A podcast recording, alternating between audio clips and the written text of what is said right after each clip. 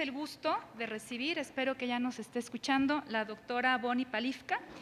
Ella es experta internacional en estudios de corrupción, profesora asociada actualmente en el Departamento de Economía Campus Monterrey y profesora de verano en la Universidad de Yale, miembro del Sistema Nacional de Investigadores. En el 2007 fue ganadora del premio Rómulo Garza por la segunda edición del libro Corrupción y Gobierno, Causas, Consecuencias y Reforma, que en, coautoría con Susan Rose Ackerman actualizó. Es autora o coautora de varios libros, artículos y capítulos de libros. Ha presentado conferencias nacionales e internacionales, incluyendo el Banco Mundial y UNODC. Ella fundó y organizó la conferencia Academia contra la Corrupción en las Américas. Ha sido consultora para Transparencia Internacional, los organismos que ya mencioné, y el Estado mexicano de Nuevo León.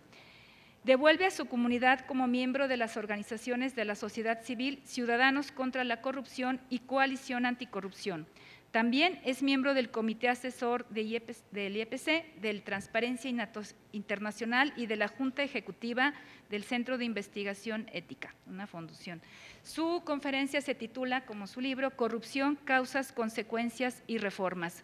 Muchas gracias, doctora, por estar con nosotros. Muy buenos días, saludos desde Monterrey. Muchas gracias por su atención el, día de hoy. En mi ponencia se llama Corrupción, causas, consecuencias y reformas. Me voy a enfocar en lo grande primero y luego voy a hablar un poco sobre el Sistema Nacional Anticorrupción en particular. Vamos a empezar con una analogía. Se dice que la corrupción es un cáncer esta analogía se ha repetido mucho. La corrupción es un cáncer que nos invade como si la sociedad fuera un cuerpo y la corrupción se va propagando. Y si la corrupción es un cáncer, entonces requiere soluciones clínicas, estériles, precisas. Pero yo les quiero proponer otra analogía. La corrupción es un asesino en serie. La corrupción es una ladrona que invade nuestras, nuestras casas en la oscuridad y se roba nuestros bienes, nuestra dignidad, nuestra seguridad y hasta nuestra vida. Y si la corrupción es, es un asesino en serie o si es una ladrona, entonces requiere otro tipo de soluciones, no solamente soluciones clínicas. Los se tienen que sancionar con sanciones ejemplares para que puedan ser un ejemplo para los demás. Pero también tenemos que darnos cuenta de que los asesinos en serie, los ladrones y la corrupción nacen de la misma sociedad. No es solamente un problema clínico, es también un problema social. Entonces requiere soluciones íntegras. Y de eso es de lo que voy a hablar el día de hoy. En la segunda edición del libro Corrupción y Gobierno, Causas, Consecuencias y Reformas, la doctora Susan Rose Ackerman y yo mostramos algunas de las causas y consecuencias de la corrupción. En la parte inferior de este diagrama podemos observar una lista larga que no es completa de los efectos de la corrupción, desde bajo crecimiento económico, baja inversión, inflación, devaluación monetaria, o sea, consecuencias económicas, pero también sociales, inequidad, tanto en el gobierno como en los vecinos, como en los otros miembros de la sociedad, efectos políticos en elecciones, fraudes electorales, este, desvío de recursos por parte de los políticos, eh, en un sinfín de problemas económicos, políticos y sociales que se derivan de la corrupción. En la parte superior de este diagrama podemos ver las causas que nosotras dividimos en tres categorías. Por un lado, tenemos las instituciones fundamentales de una sociedad. Las instituciones son las reglas que rigen la acción humana. Entonces, estas son las leyes, la constitución, las reglas, los reglamentos, pero también son las costumbres y las tabúes. Entonces, tenemos las instituciones formales, que son leyes y reglas, y tenemos las informales, que son las costumbres. Esas son las instituciones fundamentales de la sociedad. Por otro lado, y, dentro de o construyendo sobre las instituciones fundamentales, tenemos los incentivos que son específicos de cada situación. Estos son los que están dentro de, o sea, que se derivan de los, las condiciones del empleo, pero también de los reglamentos y de los impuestos que tienen que pagar las empresas y los individuos. Entonces tenemos desde que los salarios bajos en los servidores públicos, un poder monopolístico sobre el servicio que ofrecen o el trámite que, que dominan, la discreción para ejercer ese poder de que te puedo aplicar o no la multa, por ejemplo, y la falta de rendición de cuentas. Esos son algunos de los incentivos que también contribuyen a que haya mayor corrupción, pero también es muy importante tomar en cuenta la ética personal. Muchos analistas se enfocan en la ética y dicen, no seas corrupto, pero no podemos concentrarnos únicamente en la ética porque las personas respondemos a los incentivos con base en las instituciones. Entonces tenemos que tomar en cuenta los tres factores Ojo, tampoco podemos enfocarnos únicamente en el diseño de los incentivos sin tomar en cuenta la ética personal, porque dos personas que enfrentan las mismas instituciones y los mismos incentivos podrán tomar decisiones muy diferentes con base en su ética personal. Entonces, ocupamos abordar el tema de una forma íntegra tomando en cuenta estos tres factores principales.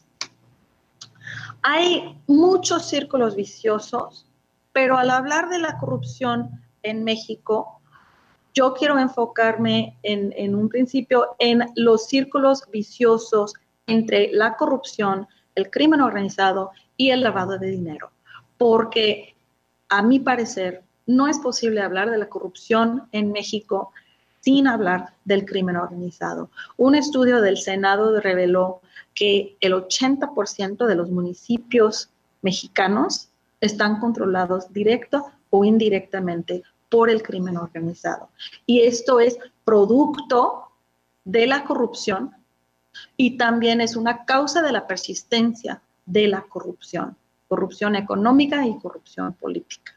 Entonces, hay que tomar en cuenta esta situación muy particular, no solo de México, sino también de otros países como Italia, como Rusia, inclusive Japón, China, tienen problemas con crimen organizado que no se pueden aislar de la lucha anticorrupción. Y el lavado de dinero es importante tanto para lavar el dinero de la corrupción como para lavar el dinero del crimen organizado. Entonces, a veces están vinculados estos, estas dos partes por el lavado de dinero.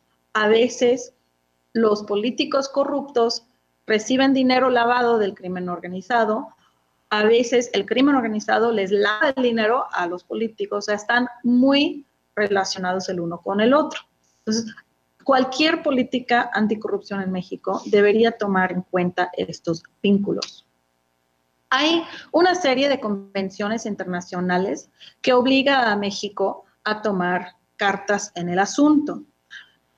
Algo muy resonado en los últimos ya cinco años son los objetivos sostenibles del desarrollo, perdón, los objetivos del desarrollo sostenible. Dentro del objetivo número 16, que es paz, justicia e instituciones, está la meta de reducir sustancialmente la corrupción y el soborno. Nos damos cuenta de que para mejorar la educación, el acceso a la salud, el acceso al agua, la calidad del medio ambiente, para reducir la pobreza, todo eso es estorbado por la corrupción. Entonces, esa es una. Pero México ha firmado convenios internacionales que son una obligación legal, la de la ONU es hasta vinculante legalmente, y México pues va y firma cualquier convenio, así como cuando te invitan a la fiesta, ah, sí, ahí nos vemos, cuando no tienes ninguna intención de llegar. Pues México firma el Convenio Interamericano contra la Corrupción de la OEA, firma y, ratifica el Convenio Antisoborno de la OCDE, la de la ONU, y eh, establece en el 2015 como respuesta a estos convenios la ley del Sistema Nacional Anticorrupción. No es la primera ley de México en, este sentido. Uno ejemplar fue el de 2002, la ley nacional, la ley federal de transparencia y acceso a la información. Ese fue una ley de estándar dorada, como dice Greg Mishner, al evaluar leyes parecidas en América Latina fue el modelo para el resto de, América Latina y segundo en el mundo en, calidad de esa ley de transparencia y acceso a la información. Entonces, la ley del 2015 que crea el Sistema Nacional Anticorrupción no ocurre así en un vacío de la nada, de que no estamos haciendo nada sobre la corrupción. De hecho, viene con un camino muy largo atrás, desde antes de 2002, haciendo, eh, perdón, otorgando mayor libertad de prensa, eh, con la apertura de la transparencia y el acceso a la información, y poco a poco construyendo este, el Estado de Derecho, al menos en el papel. Estamos, parece, muy próximo de ratificar la renegociación del TEMEC, que ahora contiene un capítulo sobre la anticorrupción, que es el capítulo 27. Algunos analistas argumentan que ya por fin México se va a portar bien gracias al TEMEC, porque ya está en el TEMEC el capítulo 27. Yo no lo veo así porque el capítulo 27 empieza y termina diciendo, miren, ya firmamos muchos acuerdos y nos comprometemos a hacer lo que ya nos comprometimos a hacer.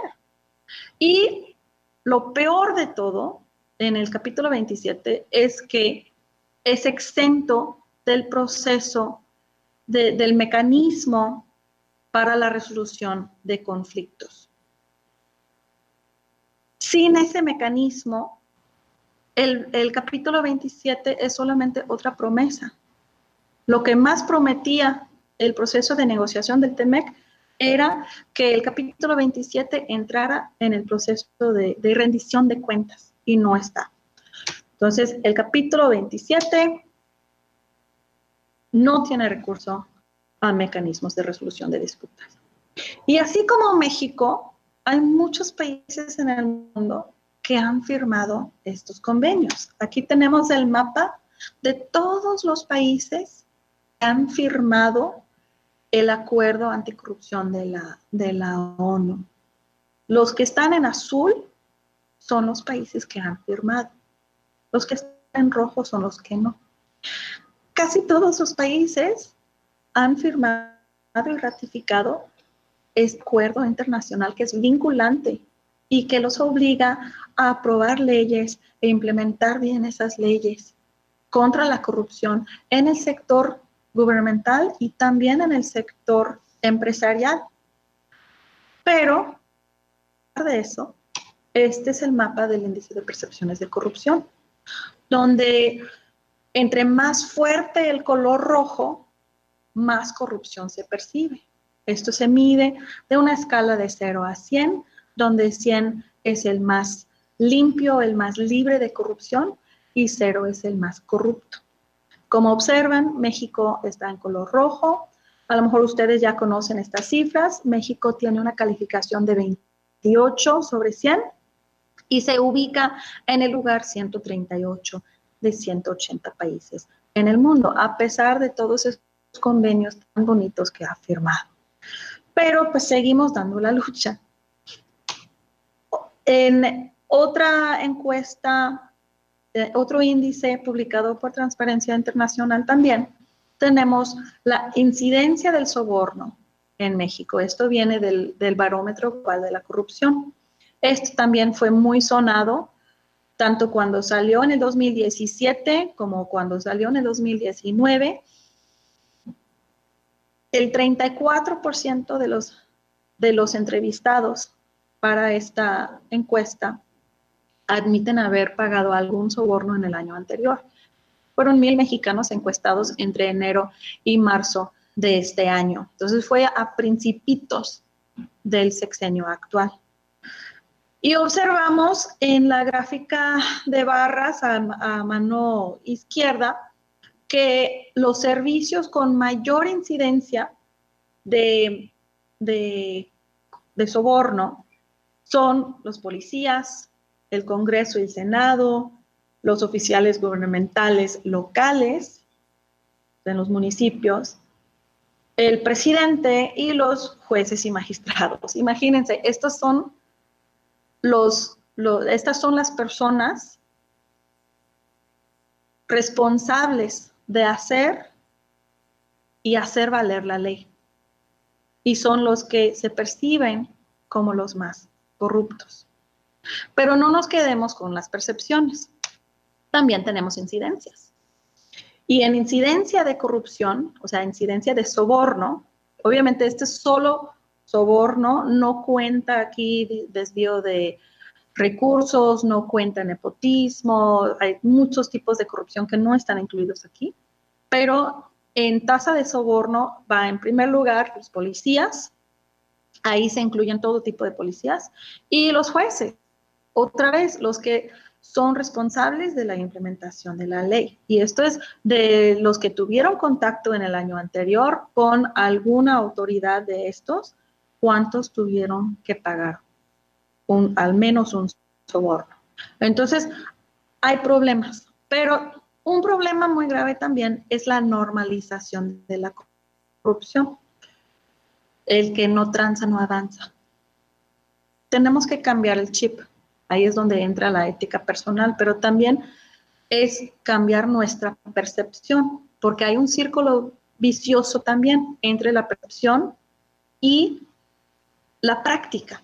Si tú piensas que toda la gente que te rodea es corrupta, que todo el mundo hace lo mismo, pues tú lo vas a hacer también, te lo vas a justificar. Pero en cambio, si te das cuenta de que, wow, yo conozco a gente que hizo todos sus estudios sin jamás pagar por una calificación, por ejemplo, que nunca da moches a los de tránsito, si tú te das cuenta de que la mayor parte de los mexicanos realmente no recurre al soborno, aquí tenemos dos terceras partes de los que contestaron esta encuesta no pagaron ni un soborno en el año anterior a la encuesta. si te das cuenta de que no es cierto de que todos somos corruptos, entonces puedes empezar a cambiar tu comportamiento. Ahí es donde puede incidir en la ética personal. Vamos a hablar ahora de las reformas anticorrupción a grande escala, o sea, en general, y luego específicamente en México.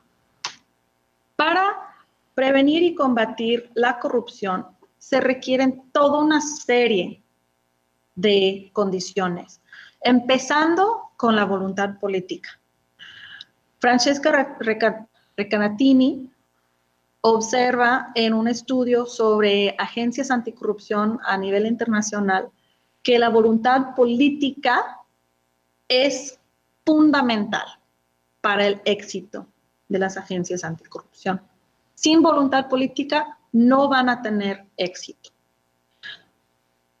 Más allá de la voluntad política, se requieren de buenas leyes. Aquí la buena noticia es que México tiene leyes hermosas, hermosas que son copiadas en todo el mundo. Eh, la ley las leyes y las reformas que crearon el Sistema Nacional Anticorrupción son bastante completas, pero sin una buena implementación es ley muerta. Entonces, se requiere también de justicia efectiva e independiente, una burocracia profesional. Esto significa que estén bien preparados con los niveles educativos necesarios, con el entrenamiento necesario para cumplir con su trabajo, pero también con salarios dignos, que se respeten, que respeten el oficio y que sean respetados, por lo tanto, por la sociedad. Muy importante, porque todo eso contribuye a que se sienten bien en el trabajo y que hagan bien su trabajo. Transparencia para poder observar cuando se hagan las cosas mal. La libertad de prensa para llamar la atención cuando se hagan las cosas mal, para que la gente se entere, porque no tenemos tiempo cada quien de meternos a la plataforma nacional de transparencia y ver qué está pasando. Entonces la prensa, los medios se ocupan de ello. Una sociedad civil activa para que una vez que se haya publicado que hay problemas en el gobierno o en las empresas, que salga la sociedad civil para organizar a la sociedad y presionar por mejoras se tienen que dar estos pasos, porque sin esos pasos no habrá rendición de cuentas. Las empresas, si tienen el poder, pueden utilizar ese poder para presionar en contra de la corrupción y no para coludir con los corruptos. Y finalmente se requiere una cooperación entre las agencias, entre los policías, por ejemplo, las unidades de inteligencia financiera, entre los especializados en, narcóticos o en organizaciones de crimen organizado, que se comuniquen, que compartan bases de datos, que compartan investigaciones. Fue así como pudieron tumbar la corrupción en la FIFA, por ejemplo. Fue una tremenda cooperación entre agencias dentro de Estados Unidos y con instituciones en más de dos docenas de países para armar toda la investigación y finalmente arrestar a, los miembros de la FIFA y extraditarlos de Suiza a Estados Unidos gracias a los convenios internacionales. Cooperación entre agencias entre países y también entre los varios sectores. Muchos países, para cumplir con sus obligaciones, han implementado o han creado agencias anticorrupción. Una agencia anticorrupción es básicamente una oficina que se dedica a los asuntos anticorrupción. Es una forma de palomear. Mira, ya le hicimos. De hecho, hasta está especificado en los convenios pero también está especificado en los convenios que no tiene que ser necesariamente una oficina separada. De hecho, México desde hace mucho está registrado en, la base de datos de las agencias anticorrupción y el responsable era el, el procurador general. Para tener éxito en la aplicación de una agencia anticorrupción, se requieren de varias condiciones. Y, quiero hablar de las agencias anticorrupción porque el Sistema Nacional Anticorrupción es una agencia anticorrupción, pero es mucho más que ello. El fin del Sistema Nacional Anticorrupción es cumplir con los roles de una agencia anticorrupción, pero sin concentrar todos los poderes en una sola oficina. Entonces, tanto es centralizado, pero también es descentralizado. Entonces, para una agencia anticorrupción exitosa, se requiere de, otra vez, voluntad política desde el alto nivel, desde la presidencia, desde el gobernador, pero también en la gerencia media, o sea, en, en la administración de las varias oficinas, por ejemplo, en aduanas, donde casi cada sexenio realizan una limpieza de los jefes de aduanas en, los jefes de policías, en, la aplicación, pues, por ejemplo, en, Pemex o en, pues, las, otras instancias gubernamentales o semigubernamentales. se requieren de leyes claras. Otra vez, ya tenemos leyes muy buenas, mejorables, sí, pero eh, en, ese sentido vamos bien. Este, eh, se requiere implementación efectiva de esas leyes, una cooperación entre las agencias y las jurisdicciones, recursos suficientes. Aquí se refiere a dinero para llevar a cabo todos los roles, las investigaciones, la publicación, etcétera, pero también recursos humanos, que tengas personas suficientes y suficientemente bien capacitados y empoderados. Y también recursos de información, tener acceso, por ejemplo, a las cuentas bancarias de las personas si necesitas ver un caso de lavado de dinero. Y se requiere de poder, según el, mandato de la agencia poder para investigar, para fiscalizar, para sancionar y para educar al pueblo sobre, pues, para empezar, de que existe este lugar donde puedo denunciar y por qué deberíamos denunciar, por qué vale la pena. Entonces, una agencia anticorrupción exitosa va a tener todas estas características. El Sistema Nacional Anticorrupción, no voy a entrar mucho en, el, diseño del Sistema Nacional Anticorrupción, pero les, les quiero recordar que tiene tres niveles. Está el Sistema Nacional y luego está, están los sistemas estatales que deben replicar o mejorar las leyes de, nivel nacional y luego se tiene que llegar a nivel municipal, porque recuerden que la corrupción a nivel municipal es la más, la, más, eh, la más frecuente, digamos, la, que más nos toca. En cada uno de estos, tienen tres fases. la primera fase es aprobar las leyes. Esa fase tardó dos, tres años. Luego está la implementación, es vamos a poblar el sistema con las personas que deben aplicar estas leyes que deben cumplir con las funciones de una agencia anticorrupción. Y luego está el mantenimiento. Vamos a mejorar las leyes, vamos a reemplazar a las personas que ya se van saliendo de sus puestos y vamos a, ahora sí, hacer el trabajo que se tiene que hacer. Y eso se tiene que replicar a nivel nacional, a nivel estatal y a nivel municipal. Y ha habido aciertos y desaciertos en el proceso. Es mejorable, se requiere paciencia y se requiere de mucho ojo, rendición de cuentas. Vamos a ver, el Sistema Nacional Anticorrupción cumple con los requisitos. Voluntad política. Está el discurso de AMLO desde la presidencia. Pero Stephen Morris nos señala que desde los años 70 al menos, cada presidente ha entrado hablando pestes del presidente anterior, que es un corrupto, que el gobierno es corrupto, que vamos a sacar a los corruptos y de ahora en adelante vamos a ser un país sin corrupción. Entonces, pues queda tiempo para ver si este discurso se traduce a largo plazo en algo real. A nivel gubernamental, también hay muchos que tienen muy buen discurso, pero no dan resultados. Y hay otros que ni siquiera el discurso. Entonces, es muy mezclado. Y tenemos que ver también a nivel de alcalde. Otra vez, si se tiene que combatir la corrupción a nivel municipal, entonces la voluntad política del alcalde también es importante. Las leyes claras pasan.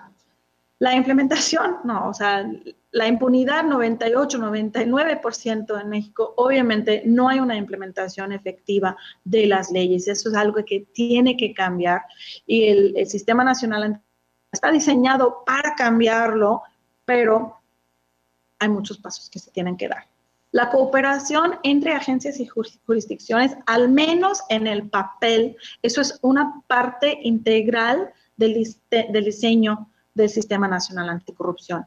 El comité coordinador sienta en la mesa a las diferentes autoridades que deben fiscalizar, educar. El, CPC, por ejemplo, debe educar a la gente, debe apoyar en el diseño de política pública, está también la unidad de inteligencia financiera. Entonces, ahí están todos para cooperar. Tenemos también la Plataforma Nacional de Transparencia, que todavía está en proceso y todavía no está todo ahí que, necesitamos tener ahí, pero está, ya está la plataforma, ya está la Plataforma Nacional Digital también, este, para dar seguimiento a todo esto y para, para compartir y estandarizar. Es un proceso largo, sí, pero está en el diseño y tiene mucha potencial si se usa bien. Recursos suficientes varía muchísimo de un estado a otro.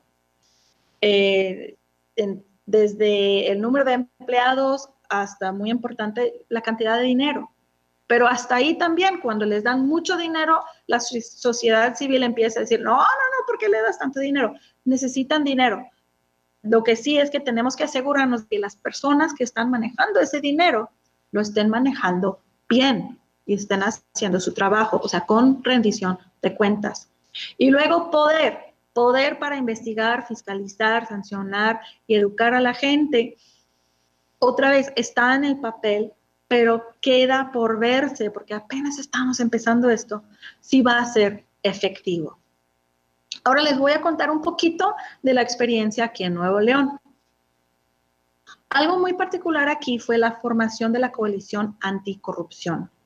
Esta es una asociación de organizaciones de sociedad civil, universidades, cámaras industriales e individuos que se unieron con el propósito y la misión de apoyar en el proceso, mejorar las leyes de creación del sistema estatal anticorrupción de Nuevo León.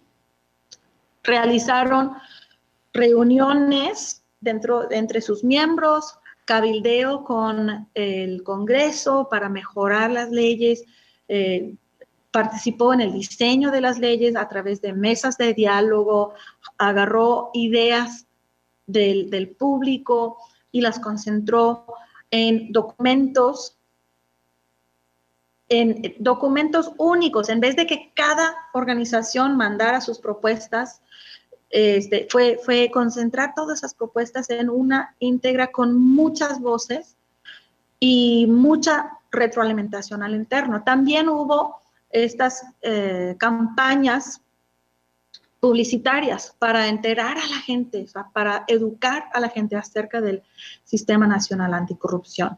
Entonces, esta estrategia de la coalición anticorrupción empezó con la construcción de alianzas entre los diferentes miembros, pero también con el Congreso, porque el Congreso a fin de cuentas tenía que aprobar las leyes y participar en el proceso de poblar el sistema. Crear una agenda. ¿Qué tenemos que hacer y para cuándo? ¿Para qué fechas? Establecer una estrategia, dar seguimiento a los procesos y ¿Qué pasa con esa ley que ustedes tenían que haber aprobado hace tres meses? Y publicar los resultados. La coalición anticorrupción y el, el Congreso han logrado estas leyes que son mejores que las nacionales. Aquí hay un ejemplo de los puntos nodales que enviaba eh, la coalición anticorrupción al, al, Congreso para asegurarse desde el principio, estos son los puntos que deberíamos ver en las leyes, que no pueden faltar. Ese fue como que el primer paso y luego empezaban a trabajar sobre las mismas leyes y decir, eh, así es como deberíamos ver las leyes. Y había modificaciones menores, pero en, en grandes rasgos se aprobaron leyes en Nuevo León que son mejores que a nivel nacional y, mejores que a nivel de la mayoría de los estados. Entre otras cosas, se introdujeron más ciudadanos en el sistema estatal anticorrupción de, Nuevo León. Uno es en el proceso, el Congreso, antes de elegir a un, un comité de selección, elige a un grupo de acompañamiento técnico. Y el grupo de acompañamiento técnico ayuda a filtrar y evaluar a los candidatos para el comité de selección. Entonces pasan esos candidatos al Congreso y luego pasa, este, eligen al comité de selección. Esos dos son grupos de ciudadanos voluntarios, no son pagados. Deben ser de reputación intachable y con experiencia anticorrupción. Y luego el Congreso, junto con el comité de selección, elige a los miembros del comité de participación ciudadana. Ahí difiere de, algunos otros estados, pero el, Congreso también es quien selecciona a fin de cuentas al, fiscal general. El gobernador recibe una lista de cuatro candidatos, elimina uno y manda una terna al Congreso y el Congreso es quien lo elige. Esto le quita poder al gobernador de poner por dedazo al, al fiscal general. Y luego el Congreso también elige a otros elementos dentro del comité coordinador de la, del Sistema Estatal Anticorrupción de Nuevo León. Una diferencia más es que en Nuevo León son tres miembros del Comité de Participación, Participación Ciudadana y no uno que, que participa también en el comité coordinador. De esta forma, los ciudadanos tienen mayor voz dentro del comité coordinador. Entonces, se pasaron las, se aprobaron las leyes y, se felicitó la coalición anticorrupción y el Congreso, obviamente, y luego empezó la implementación. Y ahí es donde empezaron las fallas. Algunas de las fallas que han ocurrido aquí fueron conflictos de interés. Por ejemplo, el, el secretario ejecutivo que fue seleccionado fue antes miembro del comité de selección, entonces él participó en la selección de los miembros del comité de participación ciudadana, quienes a su vez mandaron la terna para secretario ejecutivo al Congreso y eran tres de la misma universidad, de donde son cuatro de los cinco miembros de la, del comité de selección y el que se quedó era el que había participado en el proceso anteriormente y no ven ese conflicto de interés. Hay otros, el, el, el comité de participación ciudadana están escalonados y el que va a ocupar ese puesto por cinco años el más tiempo es el que es militante del PRI, que no debería estar para empezar. Este, el comité de selección que se quedó incompleto desde antes de seleccionar a los del comité de participación ciudadana, porque un miembro se dio de baja, entonces se quedó en ocho. Y luego, cuando pasó ese conflicto de interés, él tuvo que darse debajo del comité de selección y dos más se dieron de baja en, protesta. Entonces se quedó en, cinco miembros de nueve y ya pasó un año y todavía no han reemplazado esos miembros. La presidenta del CPC terminó su periodo en octubre, todavía no se ha reemplazado. Apenas en enero ya van a estar recibiendo, ya está la convocatoria para recibir en enero los candidatos al comité de selección. Eh, se han deteriorado las relaciones entre la coalición anticorrupción y el Congreso, porque la coalición estaba enfocada en la creación de las leyes, pero tuvo paciencia, quiso esperar a que pasara todo el proceso y, darle pues el beneficio de la duda al proceso cuando empezaron a, a pasar cosas cuestionables. Y no hubo tantos ojos. Sí hay otros, por ejemplo, Redes Quinto Poder sí ponen el ojo sobre todo el proceso, pero hacían falta más ojos y más presión sobre la implementación en las leyes. Y al parecer la coalición anticorrupción ahora está tomando esa posición en el, en el proceso. Entonces, hay otras fallas, pero no, no voy a entrar en más detalles ahí. Para concluir, el, el modelo Rosaca Palivka toma en cuenta estos tres factores que contribuyen a que haya corrupción. La corrupción ocurre en la intersección de las instituciones fundamentales de la sociedad, los incentivos específicos de cada situación y la ética personal. Entonces, para combatir la corrupción, también tenemos que tomar en cuenta las instituciones básicas que están bastante bien, los incentivos, que las leyes establecen estos incentivos y la ética personal y tenemos que trabajar en los tres. El Sistema Nacional Anticorrupción tiene papeles en modificar tanto los, las instituciones como los incentivos y a través de la educación también en la ética personal. Quiero recalcar que donde la corrupción es endémica, es una institución informal, o sea, una costumbre que subvierte las instituciones formales. Por eso no importa tener leyes bonitas si la gente no las respeta. Algunas lecciones para el Sistema Nacional Anticorrupción requiere de voluntad política en todos los niveles, un fin de la impunidad, aplicar esas leyes tan bonitas, recursos financieros y humanos, la austeridad en el combate a la corrupción no es recomendable, completar la plataforma nacional de transparencia y la plataforma nacional digital, que todas las entidades suban su información a estas dos plataformas para que pueda haber mayor rendición de cuentas y prevención de muchos actos de, corrupción y de abuso de poder. El Sistema Nacional Anticorrupción debe asumir estos roles, debe educar a la gente, tanto los que trabajan para el gobierno como a los ciudadanos, para prevenir la corrupción Sí, cada uno de nosotros pone de nuestro, nuestro granito de arena. Cuando es corrupción sistémico, es mucho más complicado. Pero la educación es parte también de erradicar la corrupción sistémica. Debe investigar los casos de corrupción, debe coordinar los esfuerzos de las diferentes autoridades, tanto de los diferentes tipos como de entre las entidades de, México. Debe transparentar los procesos, las contrataciones, las licitaciones, los sancionados, todo eso está en las plataformas o debe estar. Entonces, hay que asegurarnos de que las plataformas se estén utilizando bien.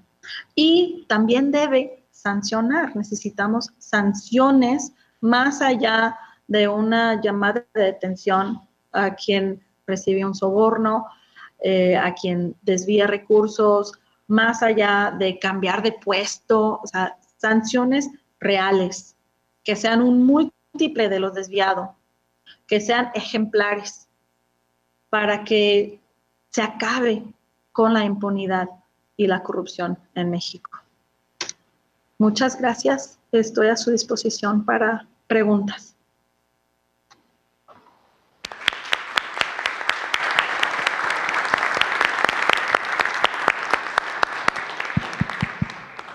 Eh, muchas gracias, doctora Palifka, por su exposición. Muy enriquecedor conocer cómo lo ve desde la perspectiva alguien que no es de nuestro estado. El comparativo con, Nuevo León seguro nos dejó muchas enseñanzas.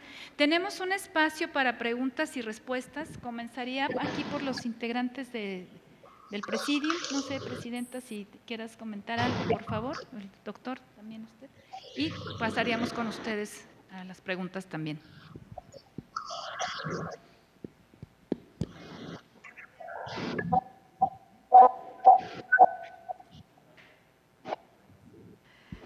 Buenos días, doctora Boni.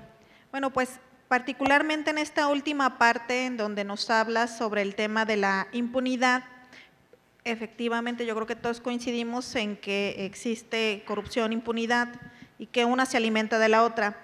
Eh, ¿Han manejado algunos, ustedes alguna ruta eh, que podamos seguir justo para lo que tú comentabas, acabar con la impunidad? ¿Cuál sería el camino eh, que nos llevaría justo a esto, a concluir o terminar con la impunidad?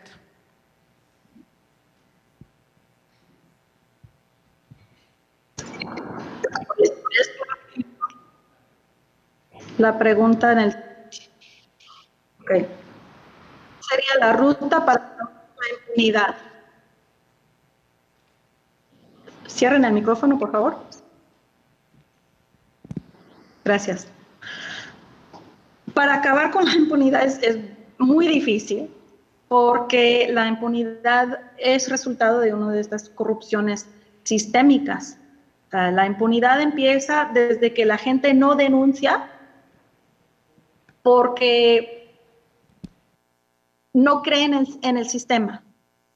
Entonces, si tú ves el índice de impunidad, la mayor parte de impunidad viene de que la gente no denuncia, pero no denuncia porque ya una vez que denuncian, para empezar los tratan como criminales los que denuncian, pero luego no pasa nada.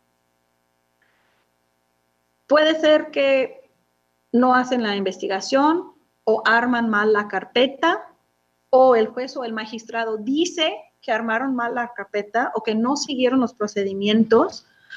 Es muy difícil saber qué pasó. Fue que hicieron mal los que levantaron la carpeta, los que armaron la carpeta, los que llevaron a cabo la investigación, o el responsable de analizar la carpeta recibió, recibió un soborno para, este, pues para decir que estaba mal armado. Es, es complicado saber qué pasó en ese sentido. Algo que argumentamos en el libro es que es mucho más fácil parar un proceso o un juicio o, la aprobación de una ley, mucho más fácil pararlo a través de la corrupción que promoverlo. Entonces es muy fácil tumbar una denuncia. Lo que se, se ocupa es reformar los policías y el sistema judicial. Bueno, sí, el sistema judicial. En Brasil, por ejemplo, llevaron a cabo una reforma judicial hace como 20 años y parte de esa reforma fue cambiar desde la educación de los jueces. Desde que entraban a la escuela de, leyes, identificaban a los que iban para juez. Y entonces los mandaban a hacer sus, sus pasantías con magistrados, con ministerios públicos, para irse viendo cómo se hace la ley y cómo se toma la decisión como juez y se iban entrenando como jueces.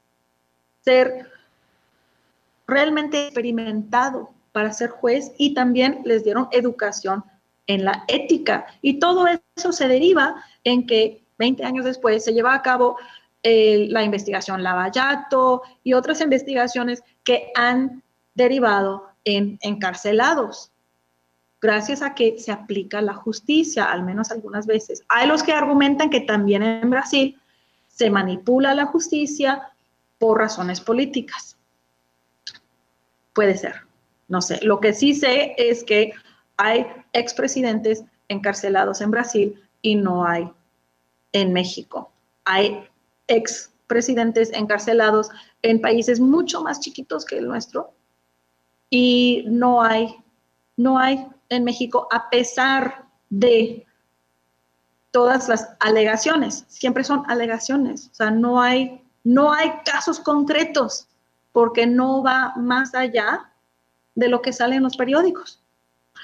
Entonces, se requiere así una, una reforma de fondo para profesionalizar todo el servicio de, policías y, de jueces. Y no, no quiero menospreciar a los jueces porque sé que hay muchos jueces y también policías que hacen bien su trabajo.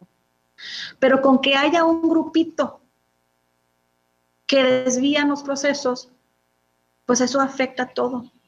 Porque los corruptos siempre se van a encontrar. ¿Y van a encontrar con quién? Para salir con la suya. Entonces, es tratar de mejorar esa parte del sistema. O sea, una reforma judicial es fundamental. Si no bajamos la tasa de impunidad, la corrupción va a seguir.